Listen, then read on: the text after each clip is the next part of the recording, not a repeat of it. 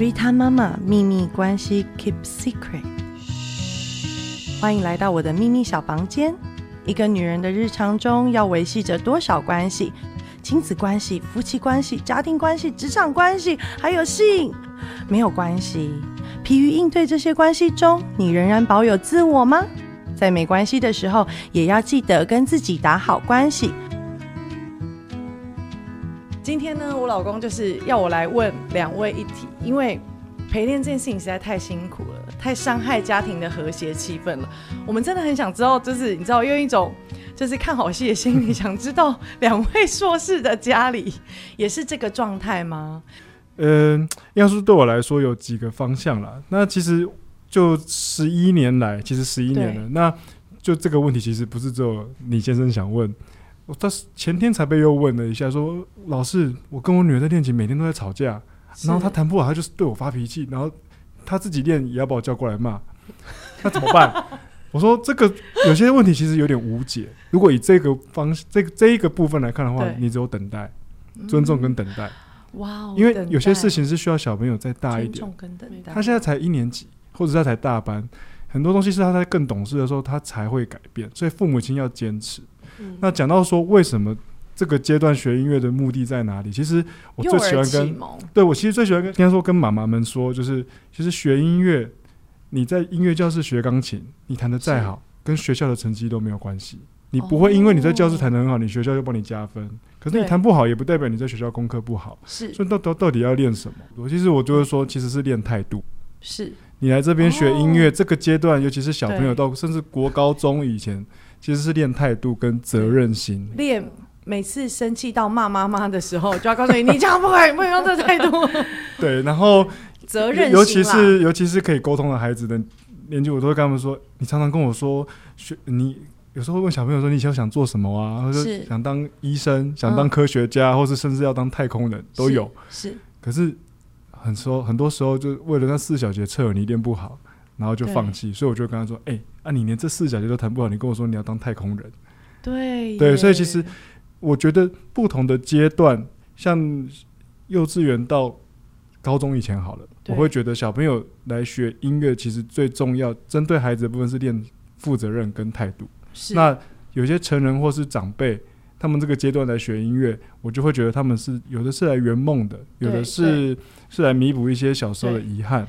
因为我觉得我们家长现在的年代都很尊重孩子的选择，可是我觉得你不可以让他选择就止步于我要学，妈妈让我学。你必须得从他的选择当中去让他承担责任。比如说，哦，我选择我要学，那我就必须得练习，我要对得起爸妈每个礼拜付的学费。我选择要比赛，再困难，我必须把它练到我上台呈现，不论结果好坏。当他愿意面对这个困难的时候，他把自己沉淀下来，然后他也找到另外一个。一片风景，因为音乐真的跟学业是完全不同的一片风景，但是追求的是一样的态度，就是要学会追求目标和理想，对，然后要有有目标，给自己一个目标。然后不要放弃的心，这是学音乐的一个初衷跟一个目标。因为不是说我一定要当钢琴家，或者是我以后要靠这个吃饭。当然，学一技之能也是非常好的一件事情。音乐老师的时薪跟一个医生一样高吗？Excuse me，我老公每个礼拜在付学费的时候，就是说啊，老师时薪都比我高。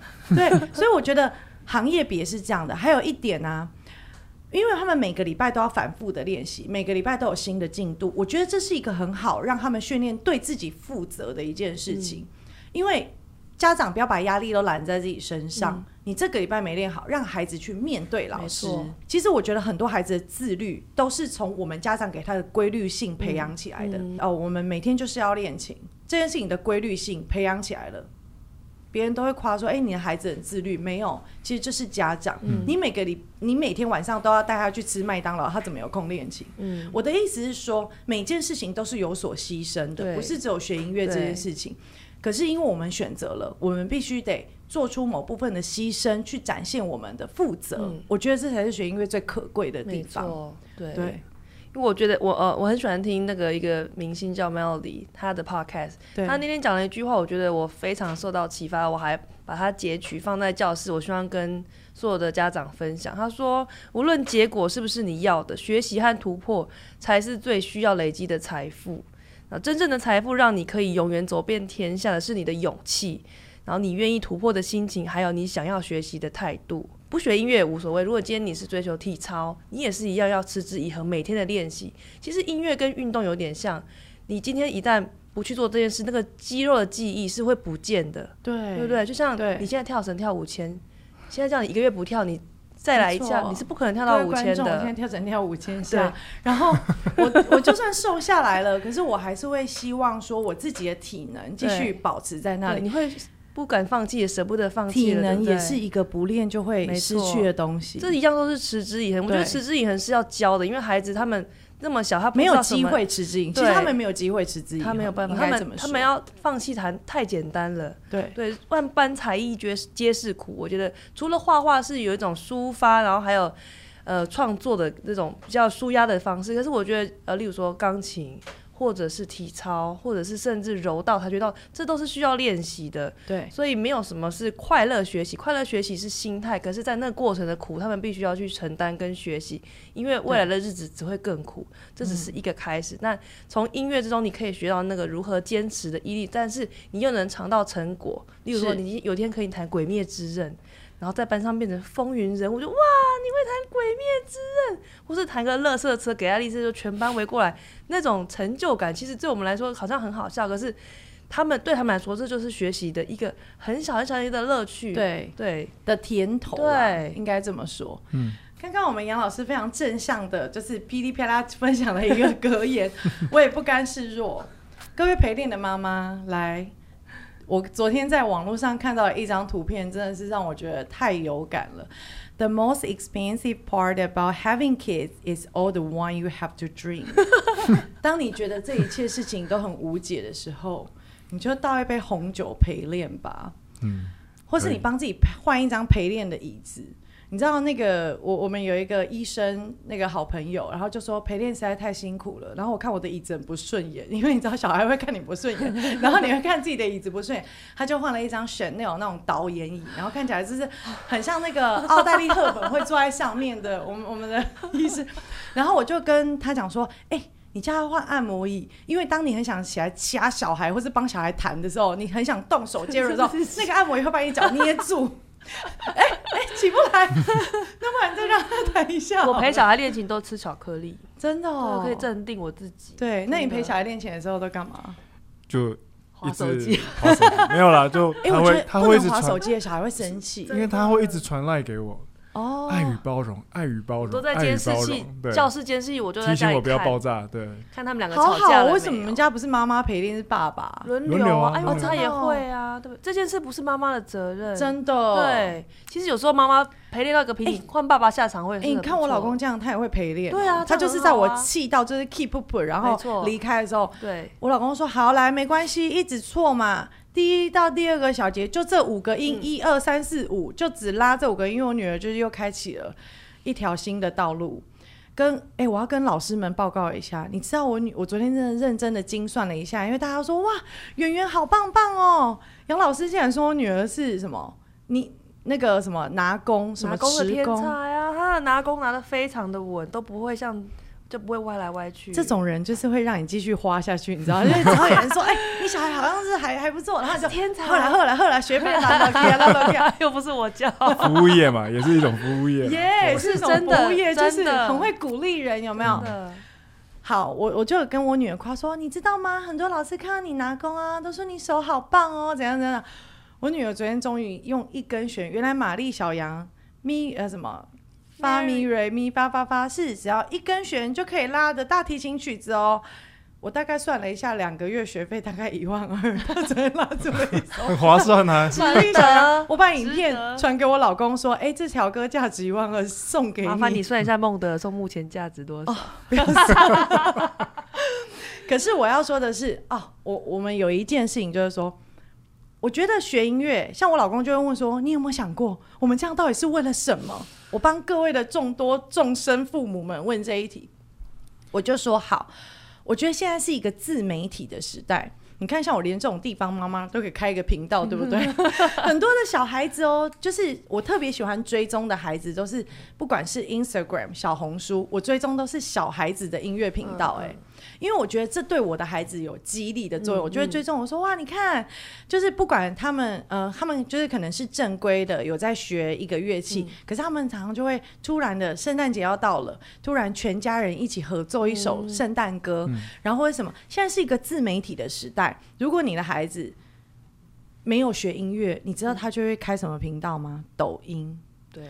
我个人真的没有办法接受，我就是这种 G Y 的妈妈，翻翻 G Y 帮我滴滴，我就是这一种妈妈，我没有办法接受，因为我觉得你你可以去模仿别人，抖音是一个模仿的的的东西，就是你会想要模仿别人，可是会影响到一个孩子的价值观。我一定要像他这样扭腰摆臀，我一定要把我的脸。变脸用滤镜变成另外一个模样，才会获得更多的赞。有人喜欢我，没有办法接受。这辈子最没有办法接受，就滤镜改变我的五官，不行，不需要啦，不要。我真的觉得你要，你要真心的，就是接受自己。我觉得抖音会让孩子有一点价值观，没错，他们的价值观还没有建立的这么深厚，他们没有建立够多这种他们自己的可能是底气吧。我觉得我们这辈子都是在。别人的爱当中去建立我们自己是谁，然后建立我们知道自己是谁。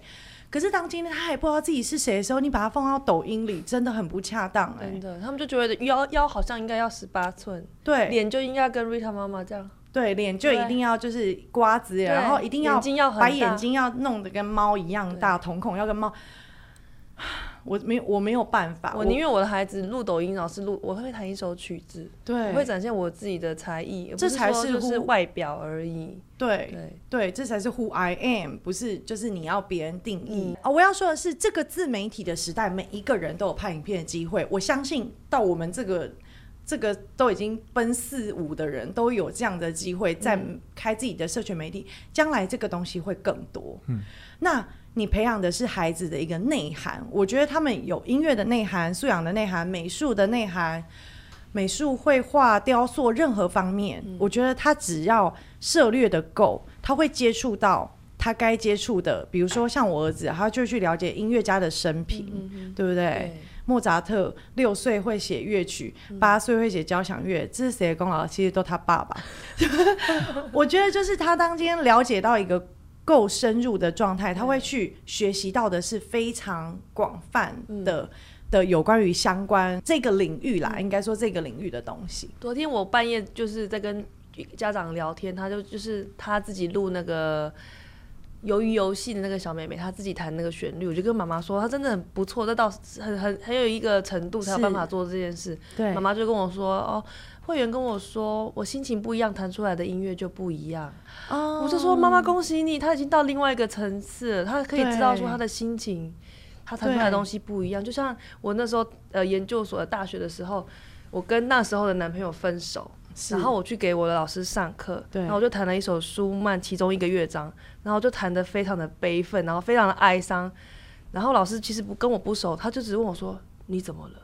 你还好吗？然后我就哇，就大哭，因为他不知道我有男朋友或是我分手，但是他从我的音乐听出来我的那个内心的纠结跟痛苦。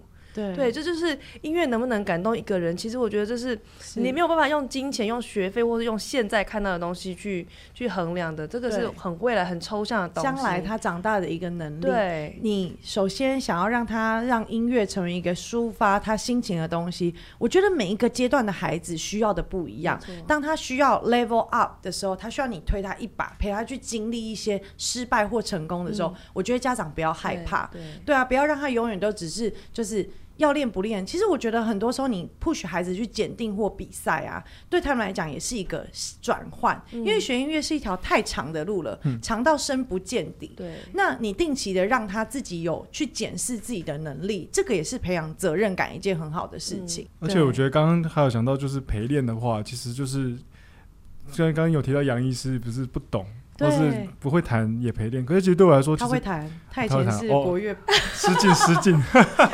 我老公虽然现在是一个医生，他其实是因为你知道那个年代的小孩没有资优班，他们就把资优班划成音乐班。你知道，可能是因为会学得懂乐器的孩子。其实我觉得这不到到底是鸡生蛋还是蛋生鸡的问题，究竟是智商比较高的人的孩子都可以驾驭乐器，还是因为你学乐器的过程当中实在太多那种需要训练你心智表征啊，然后开发你脑的不同的白子，有没有？你脑中的白子的范围，你觉得是鸡生蛋还是蛋生鸡？聪明的人都会乐器吗？不不一定，但是至少他们会有。规律的进度了，而且他们会把那个态度，对，就是他们绝对不会让你担心他们的进度。对，那他如果今天表现不好，一定都有原因。哎，学音乐孩子不会变坏，就是因为他没空变坏，他都在练琴，太忙了，对，练都练不完了。还好还好还好。但是我是觉得，就是像我刚刚说，其实很多家长会问我说陪练，那我们都不懂，要怎么陪？那甚至有爸爸也会说。啊，我连哆来咪都看不懂。我跟你说，现在这个年代太发达了，我觉得你就录影寄给老师，我很我很推崇这件事情哎，因为小孩子不练嘛，对不对？陪练妈妈来讲不练，对不对？哎，没关系，我拍给老师，你觉得你练好了是不是？我女儿那天玛丽小杨老师说时速六十拉十遍，时速六十八拉五遍，老师我们很敢给功课，一条哦。他要给我三条，他上上礼拜给我六条。哇！我想说我没有办法，然后 可是我觉得好，我女儿就两遍哦，跟我耍赖。每一个妈妈都会有遇到这个情节。我说没关系啊，我现在录给老师，你觉得你 OK 吗？我去洗个碗，你考虑一下，你觉得 OK 了就跟我说，我就帮你录给老师。我觉得这是很好的一招。嗯，这这很啊，而且我觉得还有陪伴啊。像像我有一个学生是他在琴房练琴，就是那。爱做不做，然后弯腰驼背，然后手指什么乱动。那其实他很好玩，他就是你只要跟他说：“哎，爸爸来了。”突然间做好，全部都他 那他爸完全一个音都不懂啊。所以后来我就跟他爸爸说：“爸爸，那你问他爸爸为什么吗？”爸爸在家也算是可能给原则很很清楚的，对他觉得很清楚的原则。学音乐可以让孩子。我觉得小孩都在踩抓你的底线呢，跟你的原则在哪里？对，他就是给他很清楚的，就像您说的，一定要学到某一个程度嘛。那你够学了，你就够好好练。当初是你要的。那他后来我就跟我妈说，他要他后来进步很多，原因是因为一开始有些阶段确实需要家长大量的陪。那后来越来越不需要了，对不对？对，后来可是真的那个时候我就请他坐在里面。爸爸因为爸爸说他不懂，他也不知道，他可以陪他，可他他觉得他不懂。那我说有时候家长不需要懂。家长要的就是你就坐在他旁边陪着他。对，小朋友很神奇，他其实都会。对，他只是自己练的时候装不会。而且自己练的时候遇到挫折，就是会想要，就是你知道，标准比较低一点。对，标准故意放低一点。可是有人在听，又不一样哦。传，我觉得这就是标准的界定。没错，传给老师也是一个哦。他们会有一点标准啊，不行，这样的标准不够传给老师啊。妈妈在听，这样的标准，妈妈可能会觉得不 OK。对，对。你不需要跟让小孩知道你懂多少啊？是啊，我都跟家长说，你不用跟他讲说你不懂。对，不要就坐在那里。是，你就看，你问你就跟他说，哎，你的手好像可以再站好一点。对，音乐听不懂，节拍听不懂没关系。好，我要告诉你们一个笑话，就是我儿子现在不是拉到梦的送吗？然后每个礼拜会找老师要说，哦，那个音准可以让我说，啊，你是觉得我听得懂？那个每一个音都双音。杨老师，然后发表一下，你是有拉过梦的耳送？我那几度？那哪几？那是几度双音啊？八度还是六度？有双音有有有八度，超多啊！三六八度可能都有，我更不知道。然后你知道我现在都怎么陪练吗？我都说，哎，杨世宇，你那个手再放松一点，讲的 虚幻一点。就是我，我就说，哎，你那个手好像可以再放松一点。哎，我觉得你刚刚那个收，反正就是随便掰嘛，因为那一行一定有收啊。对，我觉得你那个收好像有点卡住了。然后我就。没错，乱掰。我说，哎，你你先练慢练吧，你他拉太快了。然后如果拉够快的时候，说，哎，你快的时候叫他慢练，慢的时候说，哎，你那速度没有上来，你要练到速度上来。不懂的妈妈没有关系，就说慢一点。我需要帮大家类似开菜单的，把这些开给。我真的觉得你应该要开一个副业，就是陪练。你真的是太会。我就是各种掰，你知道吗？家长就要会掰啊！对对对，各种掰，我真的各种掰，就是陪伴，拜托，这就是陪伴，总比把他一个人丢在你就是要让他感觉你有在听就对了。哎呦，因为其实这也是小朋友不爱练琴的原因。对对对。其实我之前有稍稍微整理了几个基本小朋友，因为家长就在问说为什么他都不爱练琴呢？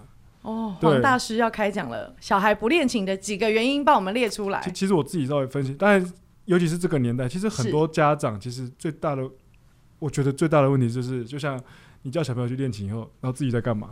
划手机啊，对，就在旁边玩手机了。对，那这是一个，那小朋友怎么会甘愿？他就一定会妈妈很忙，很多赖要回。是，然后但是这就是小朋友会分心，所以你就不能怪他。购物网站打折哎，或者是有一些兄弟姐妹家家庭，就是哎，姐姐在练琴的时候，妹妹在旁边看电视。我跟你说，不可以这样，真的不行。你知道疫情期间，我女儿大进步到幼儿园大班可以弹小黑人，关键就是他哥每天都说。为什么每天要练三小时？妹妹都不用练琴。我说好，来来来来，妹妹也来练琴。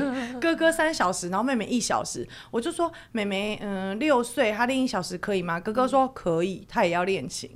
然后她练琴的时候，哥哥就在阅读。嗯，哇，一举两得，同甘共苦，这样这就是同甘共苦。遇过最厉害的一个是爸爸，嗯，他两个女儿都学钢琴，还有一个还有学小提琴。对，然后他有一天就说，他女儿学两样，他有两个女儿。然后两个女儿都学两样吗？那个那个家族，我们以前都开玩笑说，那个是我们一个很大姓的家族。他们他们那一家进来，对，我们要要铺红地毯，因为从爸爸女儿，爸爸也学吗？两个女儿，爸爸姑姑。表妹哇，好感动！表妹的妹妹对，全部都在我们教室上课，所以他们那个陶氏家族，我们都是 看，我都好你知道，大家都问我说，为什么女儿要学大提琴？我说，妈妈就是一个梦想啊，觉得我们可以来个室内乐三重奏啊，一把小提琴，一把大提琴，然后妈妈就弹一个简单的伴奏，最简单的。而且那个爸爸自己跟我说，他要学小提琴。我说为什么？这样我才可以教他们练琴啊！好感人哦。他说他就是自己练完以后，叫他们两个现在去练琴，没有人敢说第二句话。对，嗯，我觉得家长，但是他那个真的是太了不起。我这说真的，我我自己也做不到。那哎，我我女儿在那个不弹的时候，你知道她爸会自己试谱哦。她爸坐上去好几次，自己试谱开始弹，然后往往都是我女儿有点受不了，说啊，我来弹呐。这也是一招，我跟你说真的。然后那时候我不是就是我我们家爸爸是装笨嘛，那我就是那种挖本书，嘎啦公嘎嘎地就搞，有没有？百科全书。耶，就是。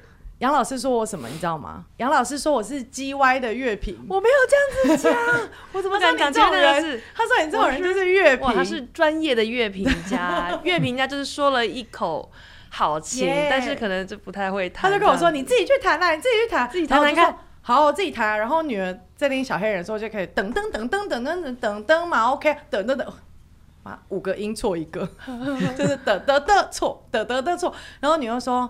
妈妈，我觉得你不要弹了。然后他就上去讲，哒哒哒哒哒哒哒哒然后说：“你现在比我厉害，你好棒哦。”对，他有时候他们就是需要这种刺激，是，不是说要故意比较，但是有时候像我女儿她要比赛，我就给她看一些影片，YouTube 的影片，跟她弹同一个曲子，她现在就会说：“我觉得我好像弹的比较好，我对很这个就叫做耶。”当你今天在准备比赛的时候，你的孩子是会有音乐的感受力。对，就是他会感受信心的建立，没错，他会感受力，他会感受到说，哎，我的这一段的速度跟他有什么不一样？我就说，哦，他弹的这边好顺，他的动作很好看，他的渐强渐弱做的很好，不是要批评或者是要让自己强大，只是说让观摩别人之中，他可以。可以来衡量自己的好与不好、优点、缺点，然后他自己会进步。黄老师不是有说他女儿练到生气、满场尖叫吗？通常都会这种他事情都会好发在比赛的前两天。我女儿是比赛的前两天跟我讲说。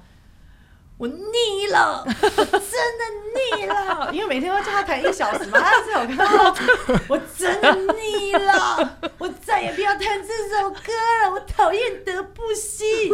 我说哦哦，开始发威了，腻发威腻了。好，然后我就跟他讲说，我跟你讲，跟我一样，我也腻了，哦，好累哦，要弹到什么时候？可以赶快比吗？我说好，没关系，比赛前两天哦，老师才跟我讲说。